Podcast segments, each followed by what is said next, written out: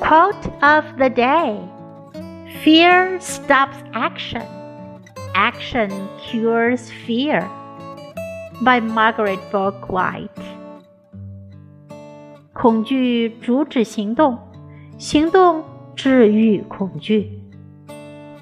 Fear stops action, action cures fear. Word of the day: Cure. 治愈，治好。Cure